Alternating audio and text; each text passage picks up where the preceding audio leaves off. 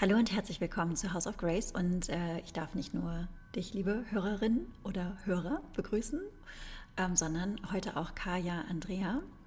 Und Kaya, äh, ich habe mich in den letzten Wochen wahrscheinlich zu einem deiner Hardcore-Fans entwickelt.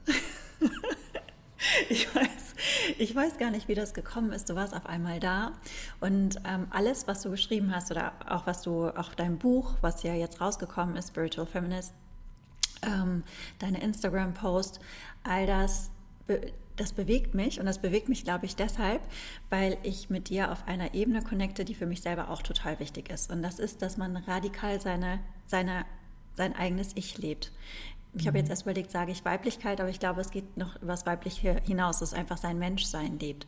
Und ich habe bei dir das Gefühl, dass du das total machst. Und ähm, dann schlägt mein Herz einfach so höher, weil das ist ja auch das, was ich lebe und was ich für mich einfach als oberste Prämisse oder meinen kategorischen Imperativ für mich festgelegt habe. Und das begeistert und bewegt mich total bei dir. Und anstatt äh, das übliche klassische Erzähl doch mal, was du machst und stell dich vor, darauf würde ich eigentlich gerne verzichten, sondern ich würde dich gerne fragen, Kaya, wofür stehst du und was begeistert dich in deinem Leben? Also als erstes freue ich mich mega, ähm, bei dir zu Gast, zu Gästin sein zu dürfen, sozusagen. Und ähm, freue mich auf unsere Unterhaltung. Total. Ähm, und du hast es im Prinzip schon gesagt, dass das radikale Ich und das Ding mit der Radikalität ist ja immer, dass wir denken, radikal ist so krass, bam, aber Radix, ne, für alle Astro-Fans, die wissen es, der Radix ist eigentlich die Wurzel. Radikalität ist eigentlich die Wurzel. Das heißt, mich, wie ich in meiner Wurzel bin, wie ich in meinem Ursprung bin, zu leben. Und ich übersetze das in Souveränität. Also ich sage mal, ich helfe Frauen vor allem, die souveränste Frau ihrer Linie zu werden ähm, und wirklich sich selber so zu leben, wie sie es wirklich möchte, unabhängig vom patriarchalen Vorstellungen, von gesellschaftlichen Vorstellungen, familiären Ideen, dem, was der oder die Partnerin vielleicht möchte und, und, und. Also wirklich, ähm, dass wir es schaffen, überhaupt wieder rauszufinden, wer sind wir jenseits von dem, was uns seit 6000 Jahren erzählt wird, wer wir zu sein haben. Ja, du beschreibst ja exakt genau das, was mich einfach auch die letzten Jahre bewegt hat und mhm. wozu mein Buch jetzt auch im September rauskommt. Das ist so lustig. Ähm, aber genau deshalb sind wir uns, glaube ich, dann auch jetzt wieder begegnet und äh, da war dann mhm. sofort diese Resonanz da. Kaya, was mich total interessieren würde, wie, hast, wie bist du denn überhaupt auf das Thema gekommen? Warst du von Anfang an die souveränste Frau deiner Linie oder äh, erzähl doch mal ein bisschen, wie war deine Geschichte? Mhm, also ich habe in dem Sinne gute Grundbedingungen gehabt. Mein Vater war sehr feministisch und hat Frauen immer gefördert. Das heißt, ich bin in einer Umgebung aufgewachsen, in der mir quasi suggeriert wurde, dass alles möglich ist. So, und das ging auch relativ lange gut in meiner Blase, weil ich habe damals Erziehungswissenschaft studiert nach dem äh, Abi und da waren einfach auch wieder ganz viele Frauen, bis ich da saß und gedacht habe, ne Moment mal, wieso haben wir so, äh, irgendwie 80 Prozent männliche Dozenten aber 99 Prozent weibliche Studierende. Irgendwas passt hier nicht.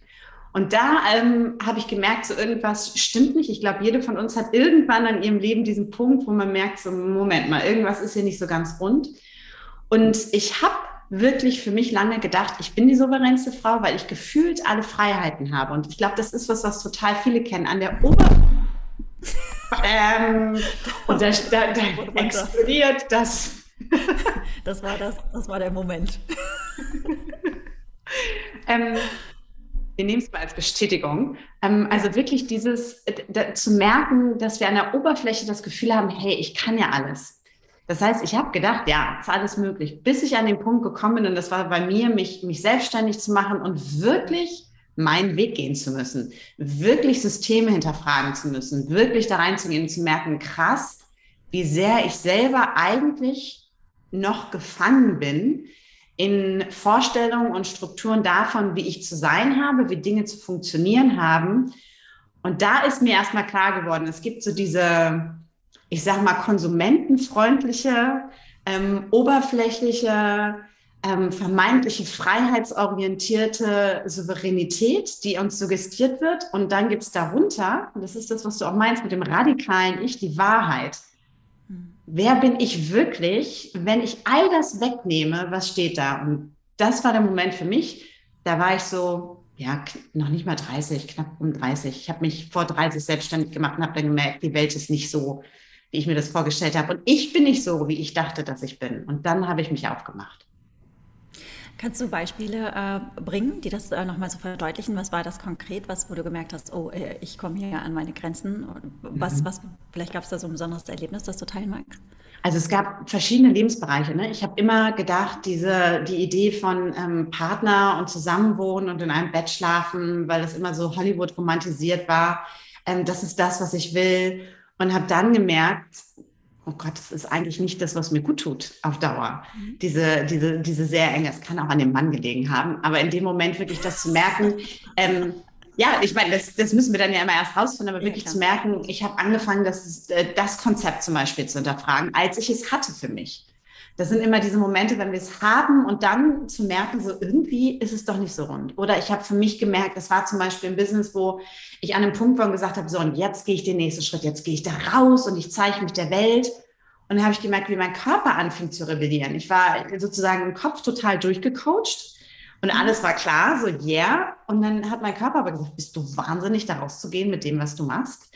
Weil es gab durchaus auch Menschen, die gesagt haben, okay, jetzt ist sie wirklich verrückt, äh, die Freunde zu mir geschickt haben für Interventionen, dass ich ja nicht mit Nein. den Themen, ja, ja, mit den Themen rausgehe. Das war noch bevor ich da war, wo ich jetzt bin. Das war so die, die, die Schritte, wo es um Frauenkreise ging, so ganz vorsichtig damals rauszugehen. Ähm, und da habe ich gemerkt, hey, da bin ich überhaupt noch nicht unabhängig im wahrsten Sinne des Wortes, sondern ich befinde mich immer noch in dem Moment, wo ich eigentlich darauf gucke, was die anderen wollen, brauchen und akzeptieren, damit ich geliebt werde, damit ich angenommen werde, damit ich Teil der Gemeinschaft sein kann. Ein anderer Bereich ist, dass ich ganz lange ähm, meine Fähigkeiten, Fertigkeiten oder das, wie ich die Welt sehe, zurückgehalten habe, weil ich wusste, dass es kontrovers ist und gedacht habe, das ist nicht richtig so. Und erst als ich mir erlaubt habe, radikal wirklich ich selber zu sein, zu sagen, okay, was ist, wenn ich das jetzt mal ausprobiere und die, bereit bin, die Konsequenzen zu tragen. Und ich glaube, das ist das, das ist immer so dieser Knackpunkt. Ne? Bin ich bereit, die Konsequenzen zu tragen? Das heißt, dass jemand vielleicht mich nicht liebt. Ja. Dass jemand vielleicht das nicht so macht. Dass jemand, und ich habe auch mal gesagt, ich bin sowas wie die Business-Hummel, weil so wie ich Business mache am Ende des Tages, nur die Hummel, die fliegt, aber rein physikalisch von den Gesetzen, von den Naturgesetzen her, in Anführungsstrichen, die der Mensch gemacht hat, darf sie nicht fliegen, weil das nicht passt. Die Flügel sind zu klein für die Masse, die sie bewegt. Und irgendwann habe ich gedacht, ja, dann bin ich halt eine Hummel. Eigentlich geht es nicht und doch funktioniert es. Das ist so das, wie ich mich Schritt für Schritt in ganz vielen Bereichen eigentlich in, in überall in meinem Leben so nach und nach freigewuselt habe, um dahin zu kommen, wo ich heute bin. Und auch da nochmal für alle, die zuhören, ich bin immer noch nicht am Ende. Es gibt immer noch Momente. Ich glaube, das ist total wichtig, dass wir da auch ehrlich sind, wo ich mich ertappe, dass ich mich zurückhalte, dass ich mich nicht traue, ähm, weil ich denke, boah, kannst du das jetzt wirklich machen? Weil mir die Gesellschaft sagt, das ist so nicht möglich. Ich glaube, das wird auch nie zu Ende sein, nur weil mhm. das einfach etwas ist, was, womit wir ja auch tagtäglich konfrontiert werden. Insofern musst du dich auch immer wieder tagtäglich damit, oder wirst du auch immer wieder damit konfrontiert. Es wird nur leichter und leichter, leichter, immer wieder zu deiner Wahrheit eben zurückzufinden, das denke ich. Ich kann so äh, damit, also es resoniert auch wieder so sehr mit dem, was du erzählst, auch in Sachen Partnerschaft. Ich kann mich sehr genau an den Moment erinnern, ich war ja 15 Jahre verheiratet, beziehungsweise 15 Jahre mit dem meinen Ex-Mann zusammen, davon sieben Jahre verheiratet. Und weißt du, ich saß in Kuddewörde, einem kleinen schnuckligen Vorort in Hamburg. Wir haben ein super schönes Haus gebaut. Es waren drei Autos vor der Tür, drei Luxusautos vor der Tür, unendlich viele Motorräder. Ähm, wir hatten zwei süße Hunde. Der nächste Schritt wäre jetzt ein Baby gewesen. Und ich war 38, war ich 37? Ich kann mich nicht mehr erinnern. Auf jeden Fall. Ähm, war für mich dann, ich hatte das ab ein Jahr gebraucht oder über ein Jahr gebraucht, um, um zu merken, ich kann es nicht, aber es war dann irgendwann auch so klar, dass ich dieses Leben nicht möchte. Und damit zu brechen, das war so schwer, weil ich ja mit diesem Mann meine, mein Erwachsensein gelernt habe. Ne? Also ich habe den mit 21, äh 22 kennengelernt und ich kannte ein erwachsenes Leben ohne diesen Mann, kannte ich gar nicht. Das, der Mann war auch überhaupt nicht, also mein Ex-Mann ist ein ganz toller Mensch. Es hat einfach am Ende logischerweise nicht mehr funktioniert. Ich meine, stell dir vor, mit zwei, Anfang 20 zusammenzukommen, äh, natürlich bist du mit Ende 30 einfach woanders dann. Ne? Ähm, aber es hat so viel Mut gekostet und damit hatte ich mit, damals hatte ich mit Spiritualität noch gar nichts am Hut, aber ich denke, dass mir damals tatsächlich so die Kraft vom Thai-Boxen, vom, vom Kampfsport geholfen hat, da für mich selber einzustehen, weil ich das da auch zum ersten Mal gemacht habe. Aber da den Mut zu finden, entgegen der Familie, die das ja auch als Konstrukt kennt. Meine Schwester ist noch mit ihrer, ist mit ihrer Jugendliebe zum Beispiel verheiratet, ja. Ähm, gegen äh, die, die, Sicherheit aufzugeben, das Haus, das, was, was wir gerade erst gebaut hatten, sich gegen all das zu stemmen und zu sagen, ich gehe aus noch nicht mal einem speziellen Grund, sondern einfach, weil ich nicht liebe. Und wenn ich sterbe, soll das nicht mein Leben gewesen sein. Ich möchte bunter leben, ich möchte lauter lieben und ähm, ich wusste damals noch nicht, wohin mich der Weg führt, aber ich wusste, da ist noch mehr. Mhm. Und da diese Kraft zu finden, das hat, äh, hat, hat lange gedauert und ich kann wirklich das so, so nachempfinden. Und bei mir war der Prozess wie bei dir, das hat dann, ging dann ähm, immer und immer weiter und auch äh, ich, ich musste gerade auch so schmunzeln, als du gesagt hast, äh, die Reaktion auf das, was du machst, das ist, wenn ich jetzt sage Tantra, da haben ja viele auch noch den, die Sexgeschichte im Hinterkopf. Das geht ja schon mal gar nicht. Und dann noch mit der seriösen PR-Agentur im Hintergrund. Ähm, ja, da habe ich mich auch ganz häufig gefragt, was, was geht, was geht nicht. Und auch wie du habe ich mich auch gefragt, wie will ich denn überhaupt leben, wie will ich lieben, wie will ich aussehen, wie möchte ich Sex haben, wie möchte ich generell äh, mein Leben gestalten.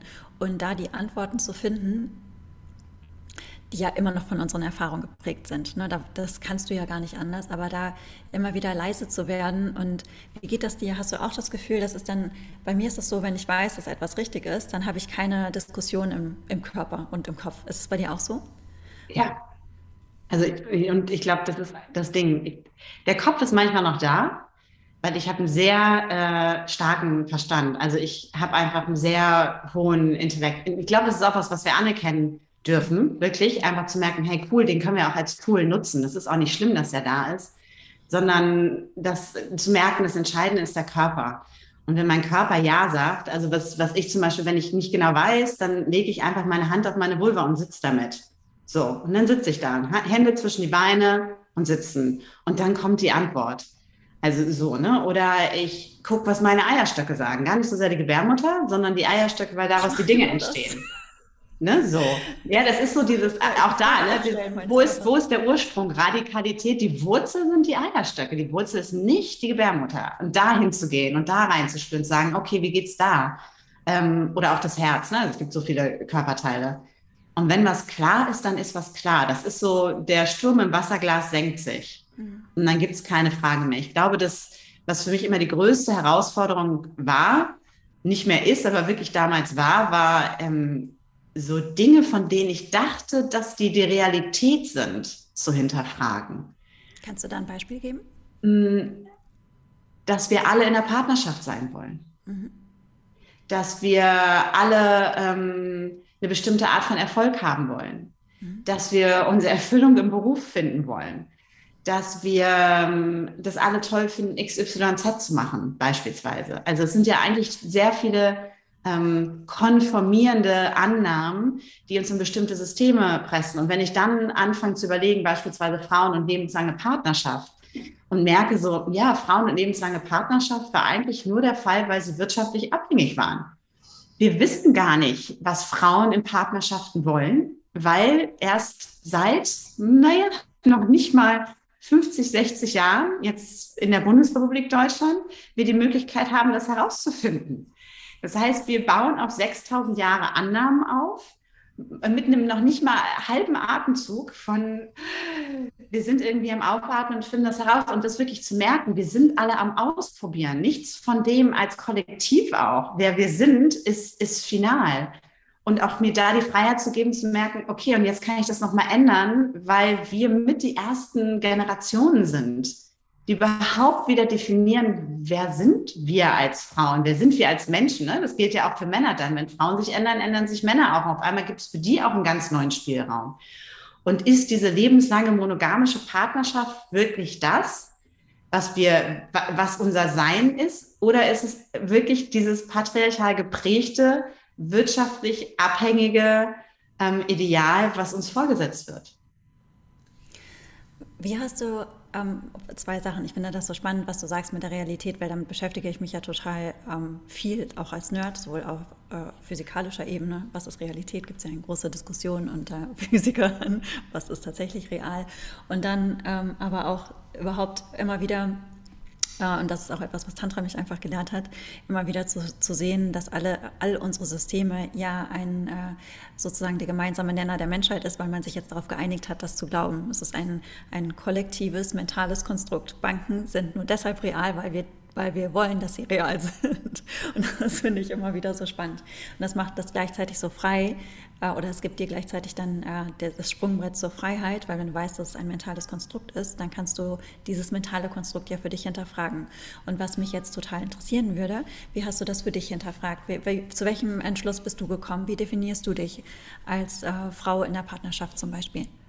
Also ich bin jetzt zu dem Schluss gekommen, dass ich keinen Partner brauche, um glücklich zu sein, mhm. weil ich keine bessere Hälfte brauche, weil ich komplett bin.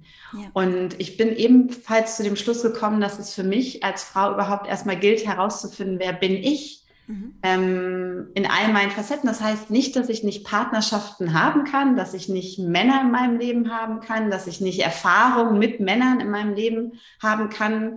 Wir wissen, Sexualität ist keine Wahl. Also ich bin heterosexuell, ich kann es mir nicht aussuchen. Es ist so, ich ja. ne, so. Also auch das zu merken, ne, ist auch da, das habe ich auch hinterfragt. Ich habe meine Sexualität, die hetero, äh, Heterosexualität hinterfragt und habe gesagt, ist es wirklich so? Oder liegt es daran, dass das der einfachere Weg ist, dass das der Normweg ist, dass das niemals in Frage gestellt wurde, dass es ne, so und, und einfach auszuprobieren. Also für mich ist es wirklich immer auszuprobieren. Wie ist es, wenn ich auch zum Beispiel aus Sexualität rausgehe? Was passiert dann mit mir? Was geht dann mit meinem Nervensystem ab? Also es hat viel auch mit Ausprobieren und Experimentieren zu tun.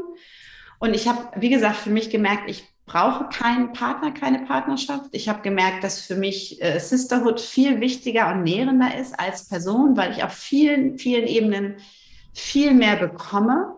Ähm, was nicht heißt, dass ich das nicht gleichzeitig schätze, einen ähm, Mann als Partner in meinem Leben zu haben, nur die Funktion in Anführungsstrichen hat sich komplett gewandelt. Und das wirklich auch Rolle. zu merken. Die Rolle als Partner.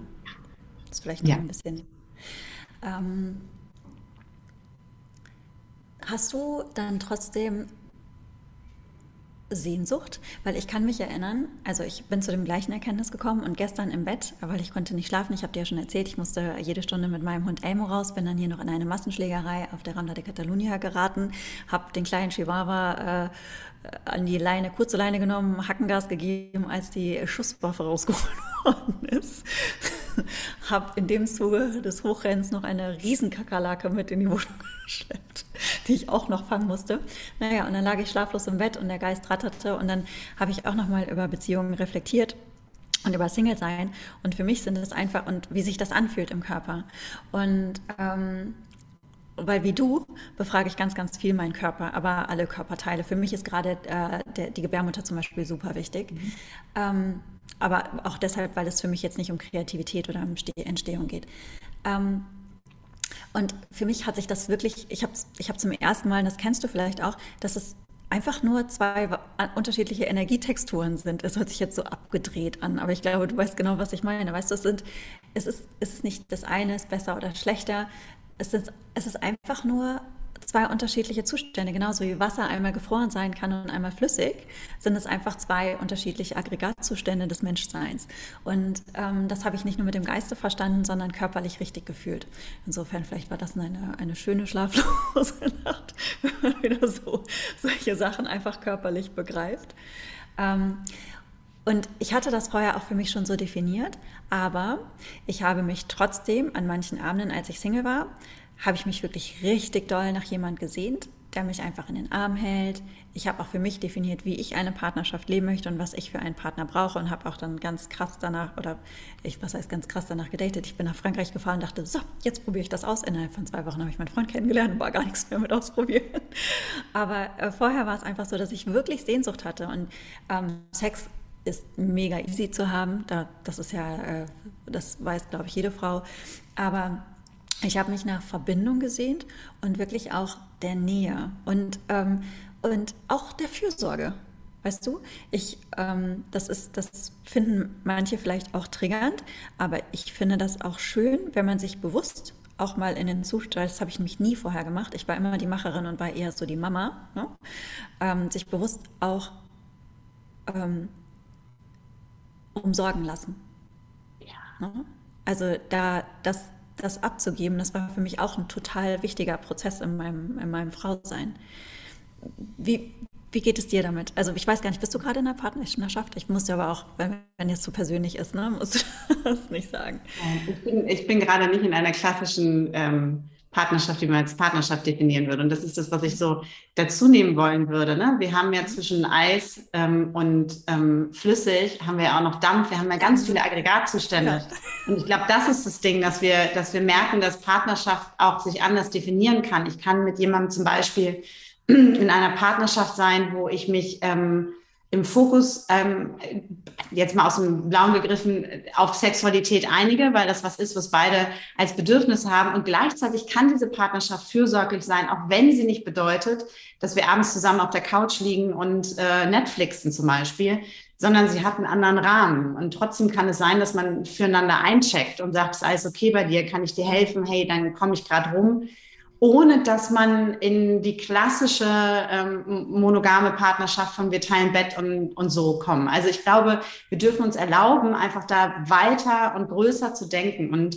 das hat mir geholfen, vor allem auch. Ich habe, ähm, es gab eine Zeit in meinem Leben, wo ich ganz bewusst ins Zölibat in Anführungsstrichen gegangen, weil ich gesagt habe, oh, diese ganze Sexgeschichte, mir reicht das jetzt. Ich muss einmal bei mir ankommen, mhm. weil ich sehr früh in Sexualität gekommen bin, nicht weil ich es gewählt habe, sondern weil es irgendwie passiert ist und es mhm. ganz lange auch eher so ein, das mache ich jetzt und ich kann das und ich weiß, wie das geht. Ich weiß richtig gut, wie das geht. Also ich kann mhm. delivern sozusagen, super.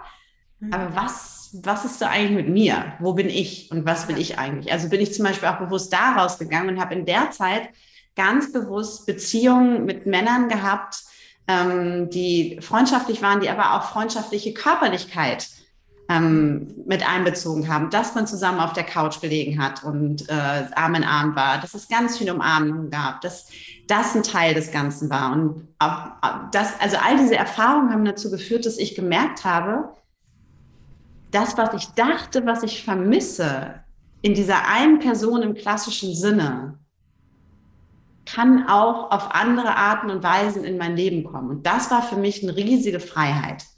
Das hat auf einmal ganz viel, ganz viel geöffnet für mich auch nochmal, wie mein Leben aussehen kann. Weil ich gemerkt habe, ich kann ganz viel loslassen von den Ideen, die da draußen mir vorgegeben werden.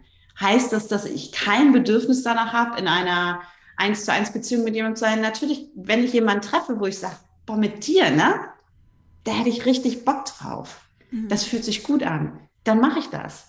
Aber für mich ist eben auch da, Monogamie zum Beispiel ist eine spirituelle Praxis. Das ist eine Entscheidung, die ich treffe in dem Moment für eine Person und nicht, weil die Gesellschaft mir das vorgibt, weil das kollektiv das Ding ist. Und ich glaube, es wird uns allen einfach gut tun, ähm, uns zu erlauben, Beziehungen mit, mit anderen Menschen in einer weiteren Tiefe zu erfahren, die wir vor allem zwischen Männern und Frauen, weil diese Beziehung ja immer so sexuell beladen ist, da rauszugehen und zu merken, hey, ich kann einen besten Freund haben, ne? in, in meinem Fall, mit dem ich über Dinge rede.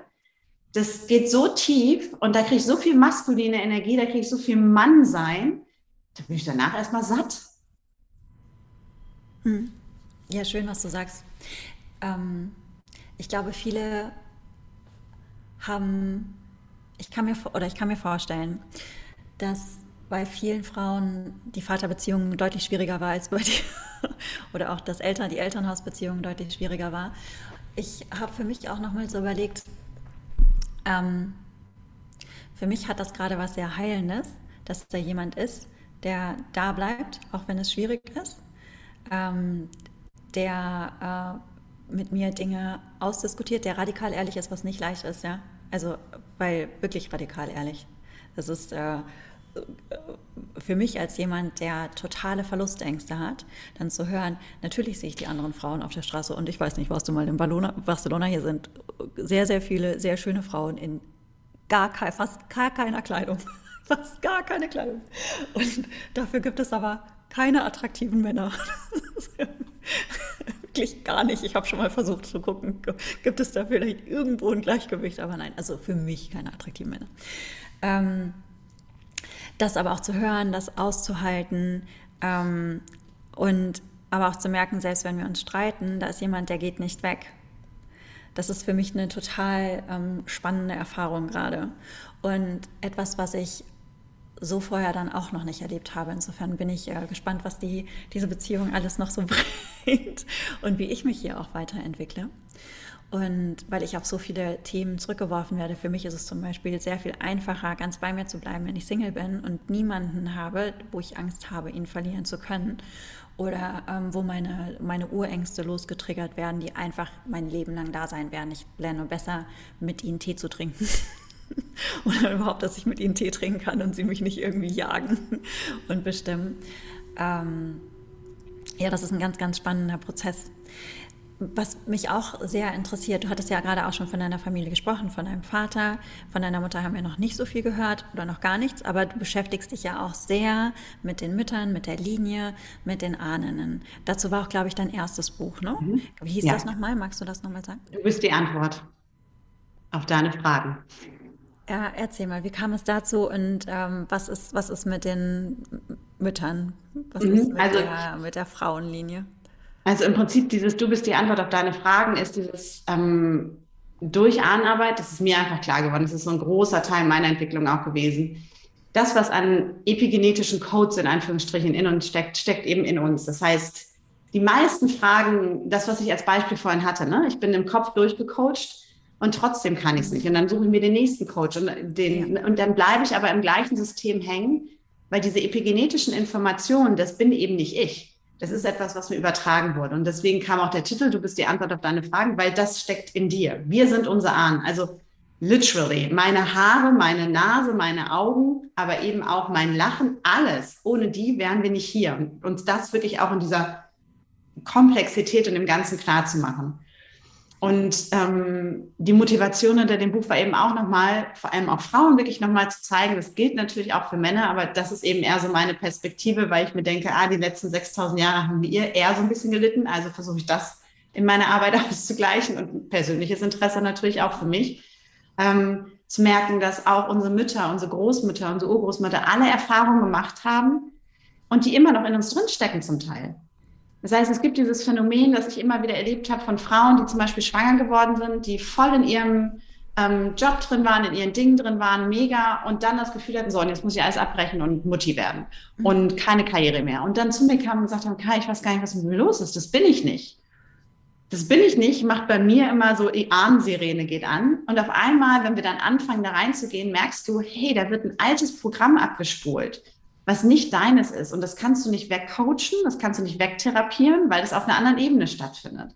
Ja. Und deswegen ist es so wichtig in meiner Welt, da auch immer wieder hinzugucken und auch zu merken, wie kurz die Zeit ist, in der wir Erfahrungen machen können, die wir machen und wie lang die Zeit war, in der diese Erfahrungen eben noch nicht existierten und wie sehr uns diese epigenetischen Codes, Erfahrungen, Traumata und so weiter manchmal in Lebensbahnen lenken, die eigentlich nicht die sind, die wir wollen als Person. Wie, wie kann man sowas lösen? Wie hast du das, wie hast du das überhaupt für dich entdeckt? Also ich bin, ähm, ich bin auf die Welt gekommen und habe relativ schnell Menschen gesehen, die andere Leute nicht gesehen haben. Also ich war irgendwie immer umgeben von, von Dingen und Wesen, die für andere nicht existierten. Das ist mir aber nicht so schnell aufgefallen, weil ich immer dachte, das kriegt ja jeder mit, wenn ich da jetzt so am Waldrand spiele mit all den anderen, die da so sind. Und Und meine Mutter aber dachte, ach, das Kind ist, beschäftigt sich immer so schön alleine. Ne? Da hast du ja keinen Dialog drüber, da, da redet ja keiner drüber so was. Ne? Und dann irgendwann habe ich aber gemerkt, dass meine Welt sich anders ist, habe die zurückgefahren, aber es war immer diese, diese Verbindung da. Und habe dann ähm, das Thema erst gehabt, dass ich einfach viele verstorbene Menschen wahrgenommen habe. Also das war mir noch nicht so ganz klar, dieses Ahnending, weil das auch nicht unbedingt alles meine Ahnen waren. Aber deswegen war für mich der, der Weg offen. Und ähm, das hat sicherlich auch mit äh, dysfunktionalen Familienstrukturen und Traumata zu tun, die dazu führen, dass wir unsere Sinne öffnen und ganz viel wahrnehmen. Also auch das ist mir immer ganz wichtig, ne? nicht all das, was wir mitbekommen, ist ein Geschenk, sondern es kann auch einfach sein, dass es aus Dysfunktionalität äh, und Traumatisierung in der Kindheit kommt. Und wir deswegen auch lernen dürfen, dass die Fähigkeiten, die wir haben, dass wir die von dem Trauma abkoppeln, dass wir sie wirklich für uns nutzen können mhm. und nicht immer das Trauma reaktivieren. Ne? Thema hilflose Helfer. Ähm, anyway, und dann bin ich äh, wirklich in den Zug gekommen, dass ich es in meinem Körper gespürt habe. Ne? Wie zum Beispiel in dem Erlebnis, was ich meinte mit dem Business, ich gehe nach vorne, ich mache das, yes. Und irgendwas in meinem Körper. Ich habe meinen Körper wirklich physisch gemerkt, wie der mich zurückzieht und gesagt hat, bist du wahnsinnig? Und ich so, sag mal, wer spricht da eigentlich? Was ist das denn jetzt?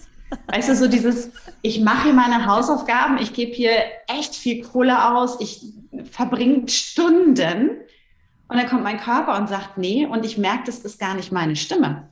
Und ich merke, das ist nicht meine Energie. Und das war der Moment, wo ich angefangen habe, wirklich ganz bewusst, da war ich so Anfang 30, wo ich gemerkt habe, so ganz bewusst, okay, da ist noch irgendjemand anders in mir aktiv, also sitzt quasi in mir. Und dadurch, dass ich aber die Öffnung wirklich auch schon hatte mit, okay, verstorbene Personen, die sind nicht alle irgendwie im Himmel, in Anführungsstrichen. Ich kannte die alten Mythen, ähm, zu wissen, dass in den alten Mythologien wir auch nicht Himmel und Herde hatten, sondern diese Welt und die Parallelwelt ähm, konnte ich mir das relativ schnell ähm, erschließen. Damals war Epigenetik was, was wir noch nicht kannten. Mhm. Also Epigenetik ist ja ein relativ junges ähm, Forschungsfeld in Anführungsstrichen und es ist auch etwas, was erst in den letzten Jahren trendy geworden ist. Das heißt, mein Zugang war wirklich über den klassisch schamanisch, spirituellen, mythologischen, weil die Wissenschaft es damals noch nicht akzeptierte oder so wissenswert fand. Ja. Genau. Und wie, was würdest du, was würdest du Frauen raten? Natürlich kann man ja individuell auch zu dir kommen und da gibt es ja auch Kurse und Workshops und äh, Coachings etc. Aber wenn man jetzt erst einmal starten möchte, ne, sich selbst zu finden oder auch sich von dieser von den, von den Ahnenimprägnierungen zu lösen. Was wäre der erste Schritt für dich? Mein Buch kaufen. also das ist, das hört sich immer so strich an, aber das, das, das Buch, also das erste Buch ist wirklich so angelegt, dass du, ähm, wenn du das Buch dir holst, es gibt ähm, die ganzen Reisen, ähm, gibt es als Audio äh, zum Runterladen. Also es, sind, heißt, es sind Meditationsreisen. Genau, es sind Meditationsreisen sozusagen dabei. Wir gehen aktiv in die Ahnenlinie rein, wir lösen aktiv Themen aus der Ahnenlinie. Ähm, also am Ende des Tages ist es sogar krass, ich habe da so einen kompletten Kurs, so einen ja. Selbststudy-Kurs in dieses Buch reingebracht. All die Aufgaben gibt es als Worksheets zum Runterladen. Da gibt es einen Link äh, im Buch. Ich sage jetzt nicht auf welcher Seite, ne? nicht, dass man sich nachher nur den Link runterholt und so. Ähm, und das ist das Allereinfachste, um anzufangen, weil es den Kopf mitnimmt und den Körper mitnimmt. Was für mich ähm, so ein ganz simpler Anfang ist, wenn jemand sagt, den 20 will ich jetzt nicht investieren, fair enough, kann ich nachvollziehen, ähm, überhaupt erstmal sich selber klar zu machen, ähm, dass ich das Produkt meiner Ahnen bin, uns daran zu erinnern, dass wir auch wirklich das Resultat der Gebete unserer Ahnen sind. Und Gebete sind ja wirklich Gespräche mit der Erde, nicht mit dem Himmel, weil Bet, beten, Betten, das Bett ist alles Erde. Das heißt, das Gebet im äh, etymologischen Sinne kommt wirklich von mit der Erde sprechen. Ähm, und zu merken, ja, wir sind sozusagen die, die formierte Materie dessen, was unsere Ahnen weitergegeben haben. Was für viele hilfreich ist, ist so einen kleinen Ahnenaltar zu Hause erstellen. Einfach um, weil ein Altar ja immer so ein Moment ist, der uns hilft, unsere Energie zu fokussieren, unsere Aufmerksamkeit zu fokussieren. Das kann sein, dass man Bilder hat von denjenigen, die man kennt. Ähm, das kann auch sein, dass man einfach nur symbolisch Gegenstände hinstellt. Ähm, und einfach anzufangen, sich damit zu verbinden und einfach sich zu öffnen für die Tatsache, dass es etwas gibt, was nicht verschwunden ist und was immer noch da ist. Also vielleicht da so als kleine Idee, die Mythologie von Frau Holle, die kennen wir oft nur als die kissenschüttelnde Alte, die den, äh, die den Schnee irgendwie so im Winter bringt, was sie jetzt auch nicht mehr macht, ne? So. Und gleichzeitig ist sie weiter beschäftigt, denn sie hat noch viele andere Aufgaben. Ist, dass sie die Kinder bringt. Also es gibt immer noch diese Kinderbrunnen, vor allem in Süddeutschland, wo Frauen hingehen und Frau Holle bitten, dass sie die Seelen schickt. Sie ist aber eben auch diejenige, die die Seele nach Hause holt. Das heißt, sie ist sozusagen diejenige, die sie kommen und gehen lässt. Und dann gibt es auf einmal einen Kreislauf. Das heißt, mein Ur-Ur-Ur-Großvater Josef kommt vielleicht wieder als meine Tochter Maria, bleiben wir mal in dem Kontext so. ähm, ähm, und genauso zu merken, da verschwindet niemand. Was wäre, wenn niemand verschwindet? Und das geht auch nochmal zu diesem Punkt, was du auch meintest, ne, dieses Alleinsein oder mich manchmal einsam zu fühlen, was wir in unserer Gesellschaft kennen. Seitdem ich meine Ahnen habe, bin ich nicht mehr alleine. Mhm. Ich fühle mich auch nicht mehr einsam und mich auch darauf einzulassen, einfach von der Idee her, da gibt es eine Energie, die kann mich tragen. Und ich weiß, dass es für viele so ist, so dieses, oh ja Gott, aber Gott, der ist so weit weg. Also das ist einfach auch so eine, ne, da muss ich hinstreben, da muss ich brav sein, dass er mich lieb hat, ne, schwarzes Schaf, weißes Schaf, da. Die Armen, die sind da und die feiern dich jeden Tag, weil du bist ja das Resultat von denen. Also ich meine, was Cooleres gibt es ja nicht. Und da so mich überhaupt erstmal gedanklich und energetisch drauf einzulassen. Was ist, wenn die Ahnen nicht gut waren?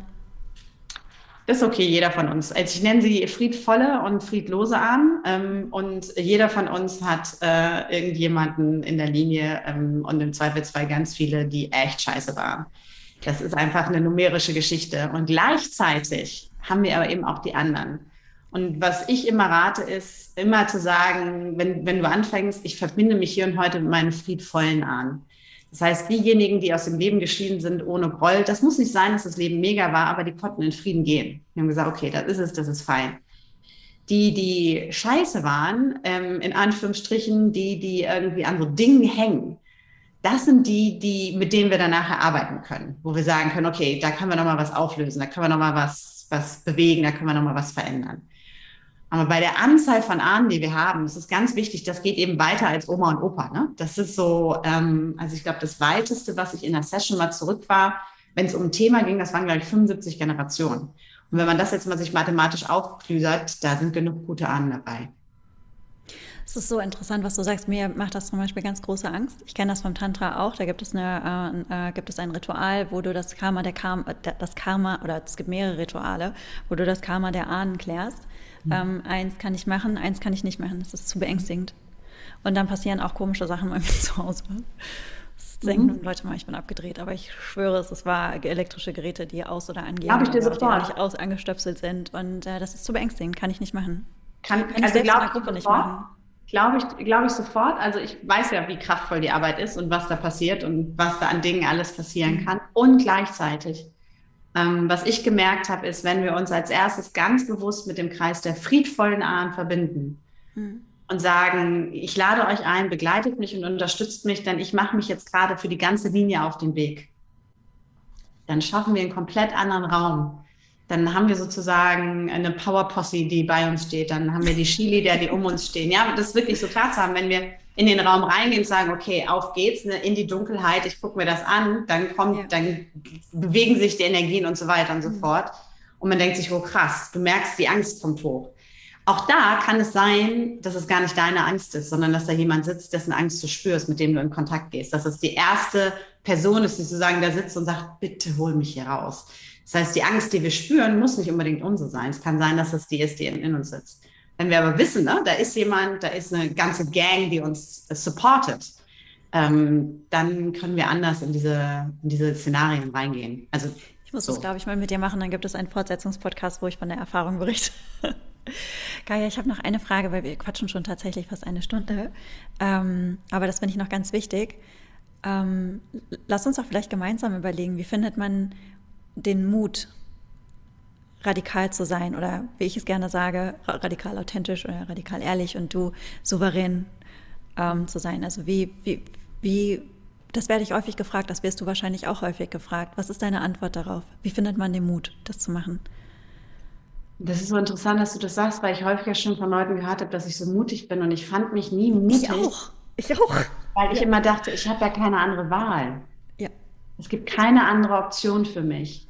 Ähm, ich glaube, das ist, ich würde es eher andersrum formulieren. Was, was in mir ähm, hält mich davon ab, den Schritt zu machen? Welche Angst hält mich davon ab? Und ich glaube, ich habe die jeweilige Angst dann eben nicht gehabt in dem Moment, ne? oder die jeweilige Unsicherheit nicht gehabt in dem Moment ähm, mich selbstständig zu machen und sagen alle, boah, dass du dich so früh so selbstständig gemacht hast mit den Themen damals. Ne? Ich meine, das, ich war, das, war, das war auch, ne? Ende 2000 noch was irgendwie. Da, da haben alle noch total bekloppt, als ich 2014 online gegangen bin. Das war vor der Pandemie wohlgemerkt. Haben alle gesagt, du kannst nicht online gehen und guck dir dann, was heute los ist. Ne? So. Aber es war für mich so, in dem Moment gab es keine andere Option, weil die Alternative, und da bin ich jetzt mal ganz ehrlich, wäre schlimmer gewesen. Mhm. Also das war für mich so das. Ne? Also für mich war, äh, deswegen, ich will gar nicht diesen Mythos hier auftun von oh, die mutigen, strong Power Women, so Power Puff Girls durch die Welt und es gibt keine Hindernisse. Ich bin sondern das für gefährlich, mich, wenn das toxische Positivität. Total, also total. Weil, weil, das so tun, also so tun würde, als ob wir hier sitzen und so bam, bam, bam, alles mit Leichtigkeit machen. Für mich gibt es dann keine Alternative, weil die Alternative auf einmal sozusagen das, was vorher da war, in dem Moment, wo sich was Neues auftut, als Idee, als Option, als Gedanke, als Gefühl, und ich merke, das leuchtet sozusagen heller als das, was gerade da ist, weiß ich, das ist der Weg. Mhm. Also auch wenn, wenn Leute sagen, ne, diesen, diesen Move mit Lissabon zum Beispiel, das ging zack. In dem Moment, wo ich in Lissabon war, war alles andere grau. Und in dem Moment wusste ich, ich muss es tun. In dem Moment, wo ich ähm, die, jemand mir erzählt, ich kann online gehen, damals 2014, und dann saß ich in meinem in meiner Coaching-Praxis in diesem doch Anführungsstrichen therapeutischen Setting auf diesen zwei Stühlen und auf einmal war diese andere Option da und auf einmal sah die Praxis grau aus. In Anführungsstrichen. Ne? Also für andere Leute kann es anders sein. Also ganz wichtig, jetzt wartet nicht darauf, dass Sachen grau aussehen, sondern ja, aber ich weiß ja, wie, wie schnell dann so, ach ja, bei mir ist es aber nicht grau, sondern es fühlt sich auf einmal anders an.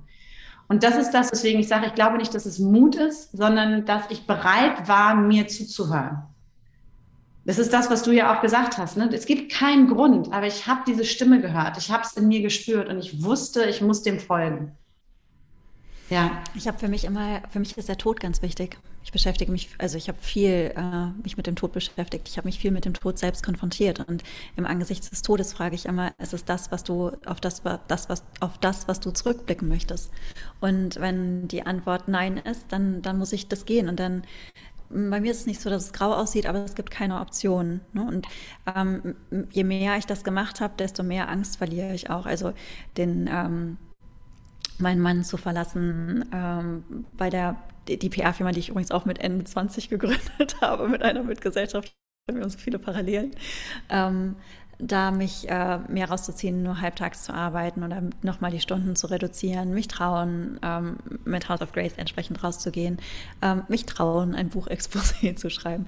All das, ähm, das, das war dann, das hatte dann auch gar nicht mehr so, also je mehr Schritte ich gegangen bin, oder jetzt ja auch äh, zu sagen, ich möchte diese Beziehung ausprobieren. Ich verkaufe dann jetzt auch einfach mal alles, was in Deutschland ist und besitze nur noch das, was in mein Auto passt. Ein geräumiger Range Rover, muss man dazu sagen, da passt schon was rein. Das ist immer noch viel. Klamotten und Bücher. Ähm, aber das dann einfach zu machen, weil was, was ist das Schlimmste, was passieren kann, Kaya? Das Schlimmste wäre ja, die Beziehung ist zu Ende und ich gehe woanders hin. Sterbe ich? Nein. Bin ich traurig danach? Mit Sicherheit. Werde ich danach weiterleben? Werde ich danach weiter Beziehungen haben? Auf jeden Fall. Und ähm,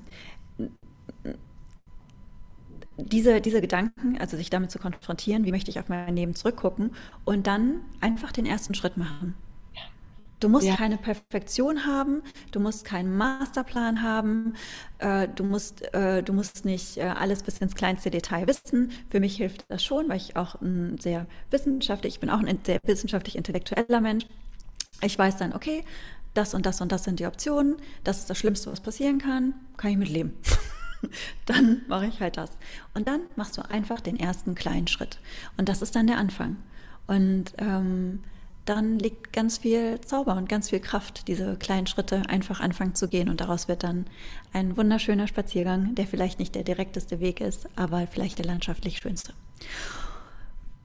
Ja. ja, und vielleicht auch das wirklich so, was du meintest mit dem Tod nochmal. Also für mich gab es zwischendurch auch so dieses, also der Satz, der mir so gerade kam, entweder muss das sterben, was jetzt ist, oder ich werde sterben.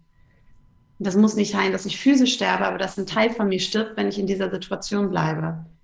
Und ich glaube, wir sind einfach vor allem als Frauen diese ganzen kleinen Tode so sehr gewohnt, dass wir manchmal uns gar nicht mehr erinnern, was es bedeutet, wirklich lebendig zu sein. Ja, weil das auch unterdrückt wird, in, gerade in Deutschland. Genau. Und, und da wirklich zu merken, immer wieder reinzufragen, das heißt nicht, dass jede jetzt den morgen den radikalen Schritt machen muss, aber immer wieder reinzufragen, wie wird sich Lebendigkeit für mich anfühlen als allererstes? Wie könnte sich Lebendigkeit anfühlen? Wie würde ich mich dann fühlen? Wie würde ich dann aussehen? Und dann zu gucken, und wenn ich jetzt auf diese Situation gucke, bin ich da?